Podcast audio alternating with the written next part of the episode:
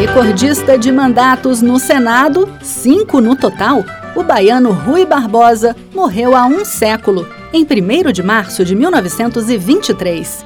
Foi uma vida de intensa participação política na transição do Império para a República. Rui viveu na segunda metade do século XIX e nas primeiras décadas do século XX, mas bem que poderia ser um homem do século XXI.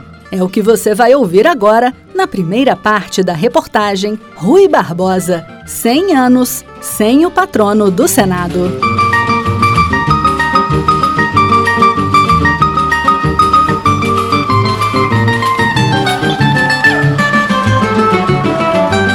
Durante a invasão às sedes dos três poderes no último dia 8 de janeiro, duas peças de inestimável valor histórico, entre tantas outras, ficaram à mercê da ação dos vândalos.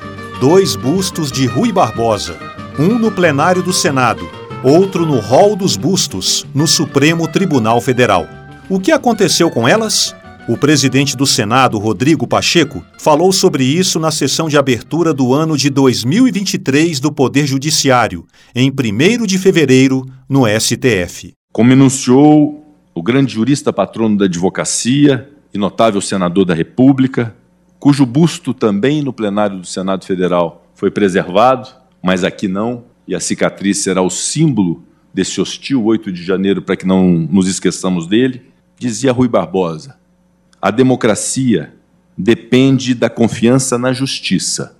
Todo o bem de que vive um povo civilizado resume-se neste elemento de confiança a que se chama justiça. Como disse o senador Rodrigo Pacheco, os bustos sobreviveram aos atos antidemocráticos de 8 de janeiro. Embora parcialmente danificado, o busto de Rui Barbosa no STF já voltou ao hall e foi recolocado ao lado de outras figuras de bronze. O do Senado permanece no plenário. Mas quem foi Rui Barbosa para merecer um lugar de destaque em dois dos mais importantes espaços da República? O historiador Dario de Andrade Filho, consultor legislativo do Senado, nos ajuda a responder a essa pergunta. Foi um advogado brilhante, tanto que ele, ele conseguiu um patrimônio bastante razoável em razão da sua atividade como advogado. Ele foi político durante mais de 50 anos, ele foi diplomata atuando na delimitação das fronteiras brasileiras com o Acre, né, junto com o Rio Branco. Né. É, ele foi também jornalista, muitas vezes ele se dizia jornalista, porque ele escrevia muito em jornal. Ele foi empresário também, né, ele foi proprietário de jornal durante algum tempo. Né. Então o Rui teve uma, uma, uma gama de temas, um gama, uma gama de assuntos que, uh, que é até difícil a gente tentar definir o Rui por, por uma coisa ou por outra. Né. O Rui foi tudo quase, né? E ele foi, uma, foi tudo e foi relevante durante uh, mais de 50 anos, como a gente já, já falou. Rui Barbosa de Oliveira nasceu em 5 de novembro de 1849 em Salvador, Bahia. Quando tinha cinco anos, seu pai foi chamado a comparecer à escola.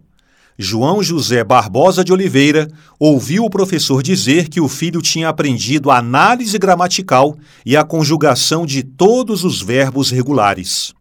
Com 17 anos, em 1866, ingressou na Faculdade de Direito do Recife e dois anos depois se transferiu para a Faculdade de Direito do Largo do São Francisco, em São Paulo, junto com seu colega de curso, o poeta Castro Alves.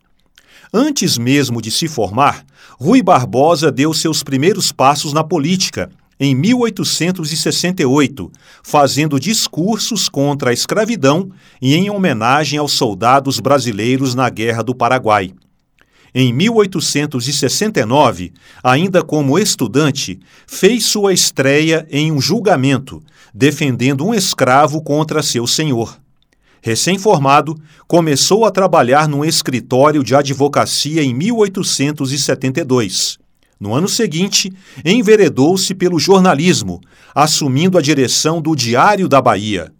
O primeiro cargo eletivo veio quando ele tinha 27 anos, em 1877, quando conquistou uma vaga de deputado na Assembleia da Província da Bahia. No ano seguinte, se elege deputado também pela Bahia, para a Assembleia da Corte, no Rio de Janeiro. Estava claro que o inquieto Rui Barbosa iria longe, diz Dario de Andrade Filho. Ao longo da carreira ele vai se sofisticando intelectualmente. E eu explico aqui o que eu eu quero dizer com isso. O Rui ele começa a sua carreira lá no, na década, fins ainda da década de 1860, como um liberal clássico. Nesse momento, o Rui ele era, ele era muito influenciado pelo liberalismo inglês. Uh, mas ao longo da vida, ao longo da sua carreira, a percepção que ele vai tendo a respeito do país vai se modificando. E ele continua sendo um liberal até o final da vida. Mas ele vai incorporando outras pautas à sua agenda política. Mas foi no Senado que Rui Barbosa passou a maior parte dos seus 55 anos de vida pública. É recordista de mandatos como senador, 5, sempre pelo estado da Bahia. Elegeu-se senador pela primeira vez em 1890, um ano depois da proclamação da República, e só deixou a casa em 1923, quando morreu aos 72 anos. Para o senador Randolph Rodrigues, que também é historiador, Rui Barbosa, desde bem jovem, mostrou que estava à frente do seu tempo. Um homem do século XIX, mas com ideias do século XXI e do século XXII. Alguns podem qualificar Rui como um liberal democrata. Rui era mais que isso. Alguém que teve a genialidade Aliás, alguém que teve a vanguarda no século XIX em uma sociedade escravocrata. E em tempos em que alguns tentam impor suas ideias à força, Rui Barbosa é um exemplo de firmeza em suas posições, mas de respeito a quem pensa diferente, destaca o senador Paulo Paim. Rui não acreditava no ódio. Olhem a história, o ódio tão pregado nos dias de hoje. Não acreditava na violência essas duas faces da ignorância humana só levam o caos da sociedade à desconstrução da liberdade e do sonho de uma nação soberana que todos nós queremos.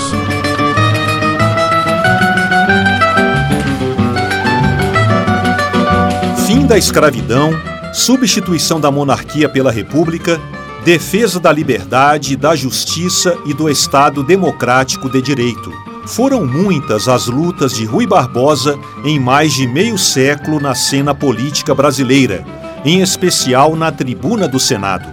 Mas o patrono do Senado não se limitava ao Brasil para defender o que acreditava.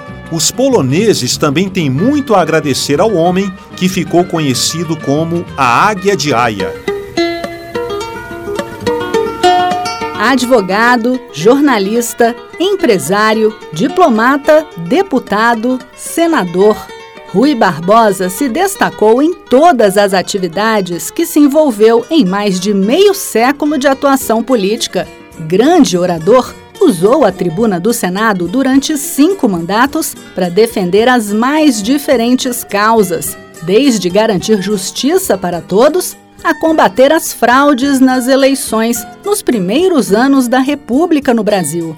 Mas Rui Barbosa ultrapassou fronteiras e virou celebridade mundial numa conferência na Europa na primeira década do século XX. Isso a ponto de até hoje ser lembrado em países como a longínqua Polônia, a 9 mil quilômetros do Brasil. Esse é o assunto da segunda parte da reportagem Rui Barbosa, 100 anos sem o patrono do Senado.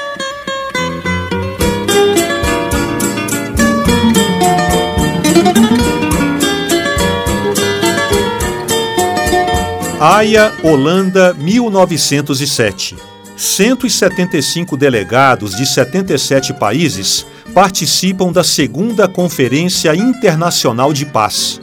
Esse encontro e a primeira convenção na mesma cidade, em 1899, foram o embrião do atual Tribunal Internacional de Haia, que é reconhecido por 123 países e que julga denúncias de crimes de guerra e contra a humanidade.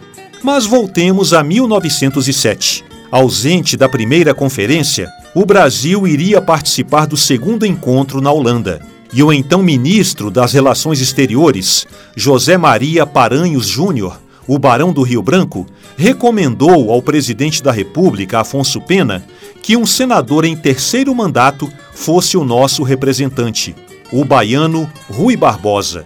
Em um mundo dominado pelas nações colonizadoras europeias e pelos Estados Unidos que começavam a se firmar como potência, o Brasil provavelmente teria uma participação discreta, para não dizer apagada. Logo nos primeiros debates, em junho de 1907, o delegado brasileiro é chamado para fazer seu discurso de estreia na Convenção de Haia. Rui Barbosa, 1,67 m de altura, caminha tranquilamente para ocupar a tribuna, ambiente em que ele já era mestre no Senado brasileiro. Mas o que dizer de uma conferência internacional? Vamos deixar o senador Paulo Paim contar o que ouviu de professores de história. Rui Barbosa, quando ele se dirigia à tribuna, foi ironizado. Olharam aquele homem miúdo, brasileiro, e riram dele. Ao que ele respondeu, se utilizando do idioma francês.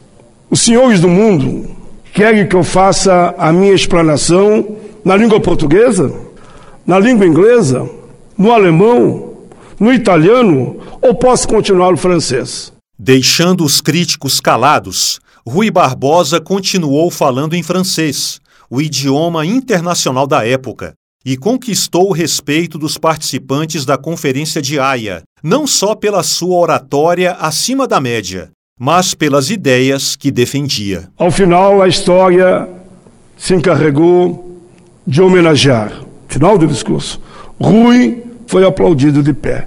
Esse era o Rui que nós aprendemos a amar. Ele foi um grande defensor, foi um abolicionista, foi um defensor da República, do federalismo, da igualdade entre os Estados, da promoção dos direitos e garantias individuais. Foram vários discursos e uma participação ativa nos bastidores da Conferência de Haia. Rui Barbosa atacou a classificação dos países pela força militar e defendeu uma mudança no direito internacional considerada revolucionária na época. Navios mercantes em alto mar deveriam ficar protegidos pelo direito marítimo e não poderiam ser atacados por navios de guerra. Nos quatro meses da Conferência de Paz, o representante brasileiro teve fôlego para defender causas de outros países. Um deles tem até hoje uma dívida de gratidão com Rui Barbosa. É o que diz a encarregada de negócios da Embaixada da Polônia no Brasil, Marta Olkowska. Rui Barbosa, para nós, poloneses, é uma pessoa muito especial. E por quê? Porque ele, sendo um liberal, na época quando ser liberal não era nada fácil, ele lutava pelas liberdades e por isso, na vida política dele, não podia faltar um assunto nosso, polonês. Naquela altura, Polônia foi obrigada a desaparecer do mapa do mundo. Nosso território foi dividido entre nossos poderosos vizinhos. E o Rui Barbosa, sendo o que ele foi, nunca esqueceu da nossa causa e sempre levantava essa causa. A Polônia estava dividida na época entre Rússia, Alemanha e Áustria. A campanha por uma Polônia livre, independente, foi apoiada com firmeza pelo brasileiro Rui Barbosa em inflamados discursos na Conferência de Haia. Para vocês, ele é conhecido como Águia de Haia, mas na nossa memória, o discurso dele no Haia nunca vai desaparecer, porque naquela altura ele falou que a Polônia tem todo o direito de voltar ao, ao mapa do mundo. Marta Olkowska diz que o brasileiro tinha conhecimento de causa ao defender a liberdade da Polônia. Eram muitas ocasiões quando ele se encontrava com representantes da comunidade polonesa no Rio de Janeiro, convidava eles para sua casa e surpreendia todo mundo com conhecimento dele sobre nosso país.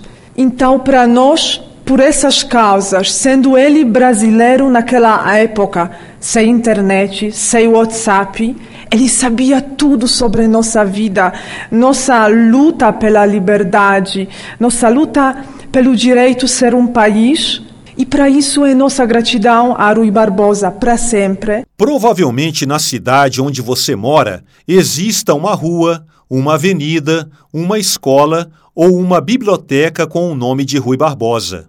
E a atuação dele na Conferência de Haia em favor da Polônia foi tão marcante que tem lugar por lá com o nome do brasileiro. Em Varsóvia existe um liceu, uma escola secundária que desde 1959 carrega o nome Rui Barbosa. É um liceu muito especial para mim, é o único liceu na Polônia que ensina a língua portuguesa e é nosso monumento ao Rui Barbosa, mas ao contrário dos outros monumentos apenas da pedra, ele é um monumento vivo, porque serve como um intercâmbio maravilhoso entre os jovens da Polônia e o Brasil.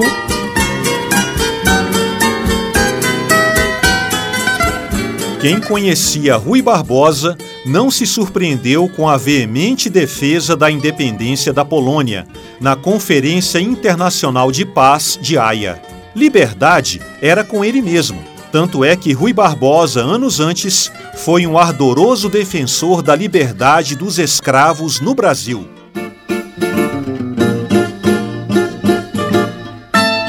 A participação destacada na Conferência Internacional de Paz na Holanda, em 1907, rendeu o título de Águia de Aia a Rui Barbosa, que morreu há um século, em 1 de março de 1923. No encontro com representantes de 77 países, o delegado brasileiro defendeu maior igualdade entre as nações e pediu liberdade para a Polônia país que na época estava sob domínio de potências europeias.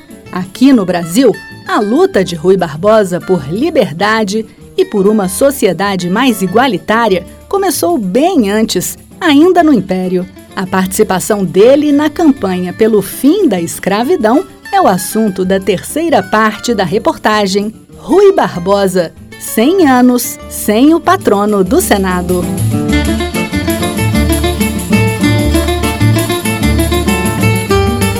Rui Barbosa tinha 57 anos quando participou da Conferência Internacional de Paz em Haia, na Holanda. Ele estava no terceiro mandato como senador, ainda teria mais dois pela frente, e tinha se tornado uma figura bem conhecida. Seus discursos no Palácio Conde dos Arcos, onde funcionava o Senado na capital da época, o Rio de Janeiro, causavam grande repercussão e a posição de destaque nos debates em Haia transformou Rui Barbosa em uma celebridade internacional. O já veterano senador colhia os frutos de uma sólida carreira política de 40 anos, construída com um radar apurado de se envolver nos grandes temas do país. É o que explica o historiador e consultor legislativo do Senado, Dario de Andrade Filho. Ele sempre teve um papel de importância, um papel de destaque na vida pública. Né? E isso a gente percebe desde o início, porque sempre ele teve essa ânsia, essa vontade, esse interesse de participar das grandes causas públicas do país. Eu acho que isso já é relevante no momento que ele é muito jovem, uh, no momento que ele é deputado geral. E ele vai participar da primeira campanha, digamos que é relevante da sociedade brasileira, que é a abolição. Rui Barbosa tomou posse como deputado geral pelo estado da Bahia quando tinha 29 anos, em 1878. Só que o envolvimento dele na campanha pelo fim da escravidão começou 10 anos antes. Ainda na década de 1868, ele participa ainda como estudante, quer dizer, muito jovem ainda, antes ainda da lei do ventre livre, ele já faz discursos em prol da libertação dos escravos. Então, desde muito cedo, ele está envolvido com essa campanha pública e depois ele vai estar envolvido em outras campanhas públicas. No lento processo que foi a abolição da escravatura no Brasil, a Lei do Ventre Livre determinava que, a partir de 28 de setembro de 1871, os bebês que nascessem de mulheres escravizadas seriam livres. Os que defendiam a escravidão acreditavam que a lei acalmaria os abolicionistas. Mas a Lei do Ventre Livre só serviu para fortalecer o movimento. 14 anos depois, veio a aprovação da Lei dos Sexagenários Dessa vez, explica Dario, Rui Barbosa atuou não apenas com discursos de estudante, mas como legislador. Ele tem um papel atuante na campanha da abolição. E ele vai ser, inclusive, o primeiro, ele vai ser o redator da primeira versão. Evidentemente, depois vai ter mudanças para pior, mas ele foi a pessoa que fez a primeira redação da lei dos sexagenários, né, que, é, que foi mais um passo naquela lenta transição que o Brasil fez até o fim da, da abolição. Com a lei dos sexagenários, aprovada em 1885, os escravizados com 60 anos ou mais deveriam ser libertados. O fim da escravidão era questão de tempo, e ele veio três anos depois, em 1888, com a Lei Áurea assinada pela Princesa Isabel. Rui Barbosa e outros abolicionistas comemoraram, mas os agora ex-donos de escravos não se deram por vencidos. Na virada do Império para a República em 1889, eles passaram a exigir indenizações pelos alegados prejuízos que tiveram com o fim da mão de obra escrava. Rui, na ocasião, já tinha assumido outro papel, o de ministro da Fazenda do primeiro governo republicano, do Marechal Deodoro da Fonseca. Segundo o historiador Dario de Andrade Filho, Rui Barbosa tomou uma medida radical. Ele, como ministro da Fazenda, ele ordena a queima dos documentos que a gente tinha lá no Ministério da Fazenda relativos à escravidão. Hoje, como historiadores, nós pensamos, nossa, mas perdemos uma imensidão de documentação. Mas a gente tem que olhar um pouco isso no contexto daquela época. Né?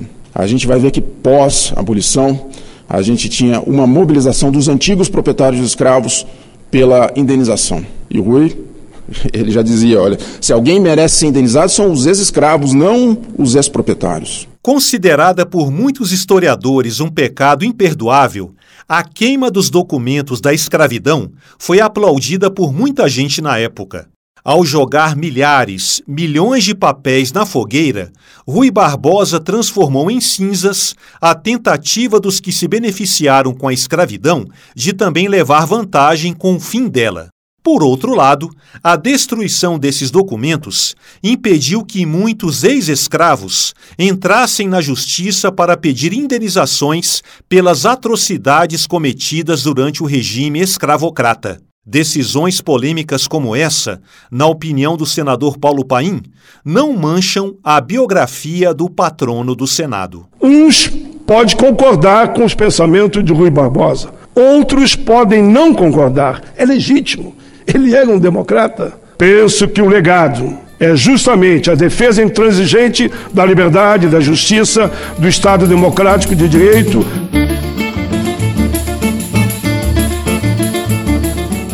Rui Barbosa apoiou a derrubada da monarquia e a criação da república, mas logo se decepcionou com o novo regime e mais uma vez ficou no centro do debate nacional para contestar práticas, digamos assim, nada republicanas.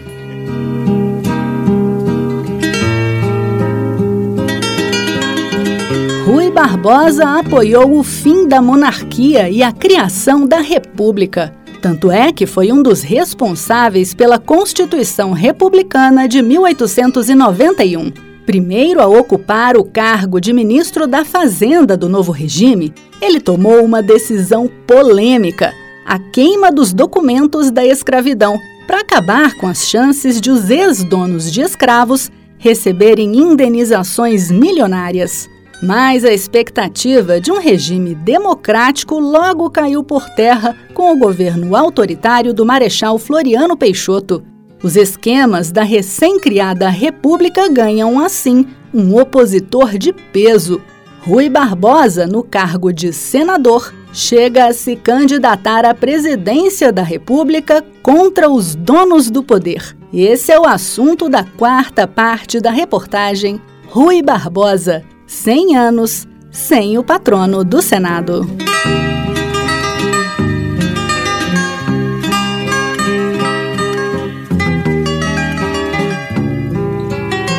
Rui Barbosa teve um papel decisivo na transição da monarquia para a república em 1889. Participou de reuniões antes do levante que acabou com o reinado de Dom Pedro II e colocou o Marechal Deodoro da Fonseca no poder. Instalado o novo governo, Rui usou seus vastos conhecimentos jurídicos para fazer a revisão final da Constituição de 1891, a primeira do regime republicano. À frente do Ministério da Justiça, ele teve a ideia de implantar no Brasil o Supremo Tribunal Federal nos moldes do modelo norte-americano, de casa guardiã das liberdades individuais e da legalidade dos atos dos poderes executivo e legislativo. Nesse meio tempo, foi eleito pela primeira vez senador pelo estado da Bahia, cargo que ocuparia até o final da vida em 1923. Só que o apoio de Rui Barbosa aos líderes do novo regime durou pouco, afirma o senador e historiador Randolph Rodrigues. Logo depois do fim de governo de Deodoro, com a ditadura de Floriano Peixoto, Rui se levantou e se insurgiu contra a ditadura. E como advogado, passou a atuar entrando com habeas corpus, com base na Constituição que ele tinha escrito, para assegurar o direito daqueles que foram detidos e presos pelo governo autoritário de Floriano. Denunciou o governo de Floriano Peixoto mais do que denunciou, como menestrel do final do século XIX, defendeu as liberdades individuais dos cidadãos contra o arbítrio e, por conta disso, foi obrigado a se exilar na Argentina. Rui Barbosa só pôde voltar ao Brasil em 1895, no governo de Prudente de Moraes. A popularidade de Rui era tão grande que, mesmo no exílio e sem ser candidato, recebeu votos espontâneos na eleição presidencial de 1894, numa época em que os eleitores escreviam o nome do candidato numa cédula de papel. O fenômeno se repetiu nas três eleições seguintes. 1898, 1902 e 1906 mas para as eleições de 1910 haveria uma candidatura de verdade, lançada no ano anterior, diz o historiador Dario de Andrade Filho. A primeira campanha, aquela de 1909 1910, contra o Marechal Hermes da Fonseca, essa campanha recebe o nome de civilista justamente para se contrapor não aos militares, mas se contrapor ao militarismo, né, a uma determinada ação que ele via, não, agora é república, agora é uma coisa dos civis. Em plena política café com leite, em que as oligarquias de São Paulo e Minas Gerais se revezavam no poder, Rui Barbosa tentou, sem sucesso, quebrar um sistema político já viciado. Essa campanha civilista, né, depois de 20 anos de república, é a primeira vez que a gente tem realmente uma campanha eleitoral para presidente da república. E mesmo assim ele pede. E ele pede porque o sistema já estava viciado, né?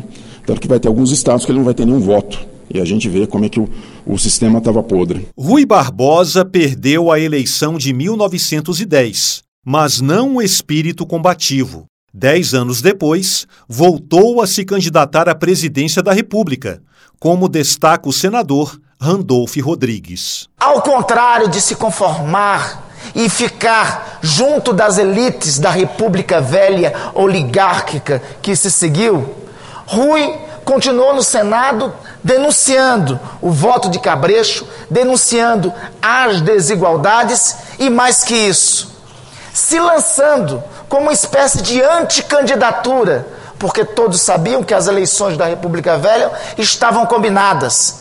Tanto é que nas duas vezes que Rui concorre à presidência da República, em 1909 e dez anos depois, em 1919, na primeira contra Hermes da Fonseca e na segunda contra Epitácio Pessoa, só perde a eleição porque os votos eram de cabrestos e as eleições eram fraudadas. Dario de Andrade Filho chama a atenção para os temas da campanha de Rui Barbosa nas duas eleições presidenciais que o patrono do Senado disputou. Na campanha eleitoral de 1909, uh, 1910, ele relembra o papel da educação, que eu acho que é uma coisa que ainda é um drama do Brasil, ainda é uma coisa que ele, há mais de um século, ele já tinha essa percepção que a educação era um tema uh, fundamental para a gente. O segundo tema que ele traz, já na segunda campanha eleitoral de 1919, ele é o primeiro a incluir a questão social, que também depois vai ser uma questão absorvida pela, uh, depois da morte dele na década de 30 como um tema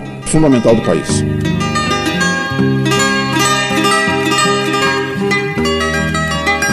Essas e outras bandeiras defendidas pelo candidato Rui Barbosa nas primeiras décadas do século XX caberiam muito bem nas campanhas eleitorais de hoje. Ensino gratuito e obrigatório para todos, acesso universal da população à saúde, foco na questão social, poder judiciário independente.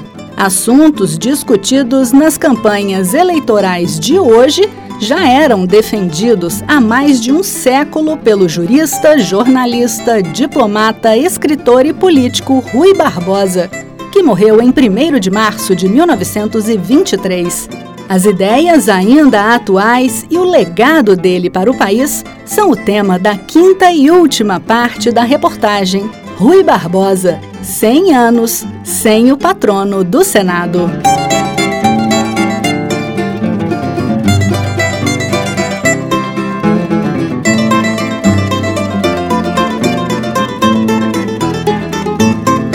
Em um período de 55 anos da história do Brasil, entre 1868 e 1923, é difícil falar de um grande debate no país sem Rui Barbosa. Primeiro, como estudante de direito, depois, como jornalista, empresário, deputado, ministro da Justiça, ministro da Fazenda, escritor, diplomata, senador. Esse baiano de Salvador teve participação destacada em muitos momentos marcantes, entre eles a abolição da escravidão, o fim da monarquia, os primeiros passos da República e as eleições presidenciais da hoje chamada República Velha. Também fez o Brasil ser ouvido e respeitado no exterior, como na Conferência Internacional de Paz na Holanda, a ponto de ser chamado de Águia de Haia. Com uma participação tão intensa na vida nacional, não é de admirar que a morte de Rui Barbosa, há um século, tenha provocado uma comoção poucas vezes vista, afirma o historiador Dario de Andrade Filho, consultor legislativo do Senado. Que a gente vai olhar as imagens da época, fotografias que a gente vê multidões acompanhando o sepultamento do Rui, né? E o mais impressionante não é só a quantidade de pessoas. Eu acho que o mais impressionante é que a gente vê todo tipo de pessoa. A gente vê homem, a gente vê mulher, a gente vê jovem, a gente vê velho, vemos brancos, vemos negros. Quer dizer, o Rui, ele comove, a morte dele comoveu o país, né? Eu acho que ele comoveu o país porque apesar dele nunca ter conseguido chegar à presidência da República, que era a missão legítima dele, deixou não uma marca na história do Brasil. Ele deixou diversas marcas na história do Brasil. De acordo com Dario, Várias ideias que Rui Barbosa defendeu foram adotadas depois da morte dele. As campanhas que ele tem, por exemplo, são coisas que depois, no futuro, vão ser absorvidas na agenda política brasileira. Como, por exemplo, o fim do voto aberto. Como, por exemplo, mais autonomia para o judiciário. Como, por exemplo, o fim do Congresso como uma instância legitimadora das eleições que hoje, por exemplo, a gente tem os, os, tribunais eleitorais. Né? Então, várias pautas que ele tinha naquele momento vão ser depois, no futuro, absorvidas pelas próximas gerações. As pautas de Rui Barbosa, com foco no bem-estar do cidadão, continuam atuais, diz o historiador. Eu acho que essa modernidade que ele ambicionava, essa modernidade que ele sonhava desde a juventude, ainda é uma pauta que a gente está buscando. Né? E essa modernidade significa não só, significa também né, mais estradas, melhores aeroportos, significa mais infraestrutura para o país, significa um ambiente econômico melhor, mas significa também algo que na época dele já se percebia que era exatamente essa, essa percepção que também a modernidade passa pelo homem. Passa fundamentalmente pelo homem. Passa por um brasileiro que seja mais educado, passa um brasileiro que tenha mais saúde, passa um brasileiro que possa se desenvolver enquanto ser humano. Admirado no Brasil e na Polônia, o país que foi defendido pelo brasileiro Rui Barbosa na Conferência de Haia em 1907. É o que exalta Marta Ukowska, da Embaixada Polonesa em Brasília. Ele para nós significa muito. Não é tanto quanto para vocês, porque já sabemos que sem ele Brasil seria hoje diferente. Ele colocou aquelas pedras para que instituições brasileiras sejam fortes mas para nós poloneses também é uma personagem muito querida. O senador Paulo Paim considera Rui Barbosa um homem que pensava para frente, principalmente quando falava de educação. Muitos dizem que se ele tivesse chegado à presidência da República, o Brasil teria dado um enorme salto rumo ao futuro. O seu pensamento para o crescimento era o desenvolvimento nacional, ele era um homem de vanguarda. Árduo defensor, e aqui que eu falo a vanguarda, da educação como raiz profunda para toda a construção do país. Ele disse em um dos seus célebres textos: educação é preparação para a vida completa e vida completa exige educação integral. Rui Barbosa morreu em Petrópolis aos 72 anos em 1 de março de 1923. Exerceu cinco mandatos como senador e deixou um legado para as futuras gerações de brasileiros. Destaca o senador e historiador Randolph Rodrigues, ao falar sobre o patrono do Senado. Rui Barbosa foi abolicionista. Rui Barbosa foi dentre nós o senador que mais tempo frequentou esses tapetes azuis cinco mandatos. Rui Barbosa foi republicano foi chamado para escrever a primeira carta republicana nossa de 1891, mas também, ao mesmo tempo, foi radicalmente democrata.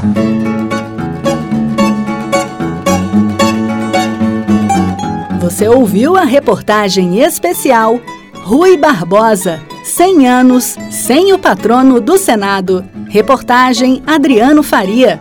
Edição Celso Cavalcante. Apresentação Raquel Teixeira e Adriano Faria. Sonoplastia Cristiane Melo. Uma produção da Rádio Senado. E você pode ouvir a reportagem completa no site senado.leg.br barra rádio ou no seu aplicativo de podcasts favorito.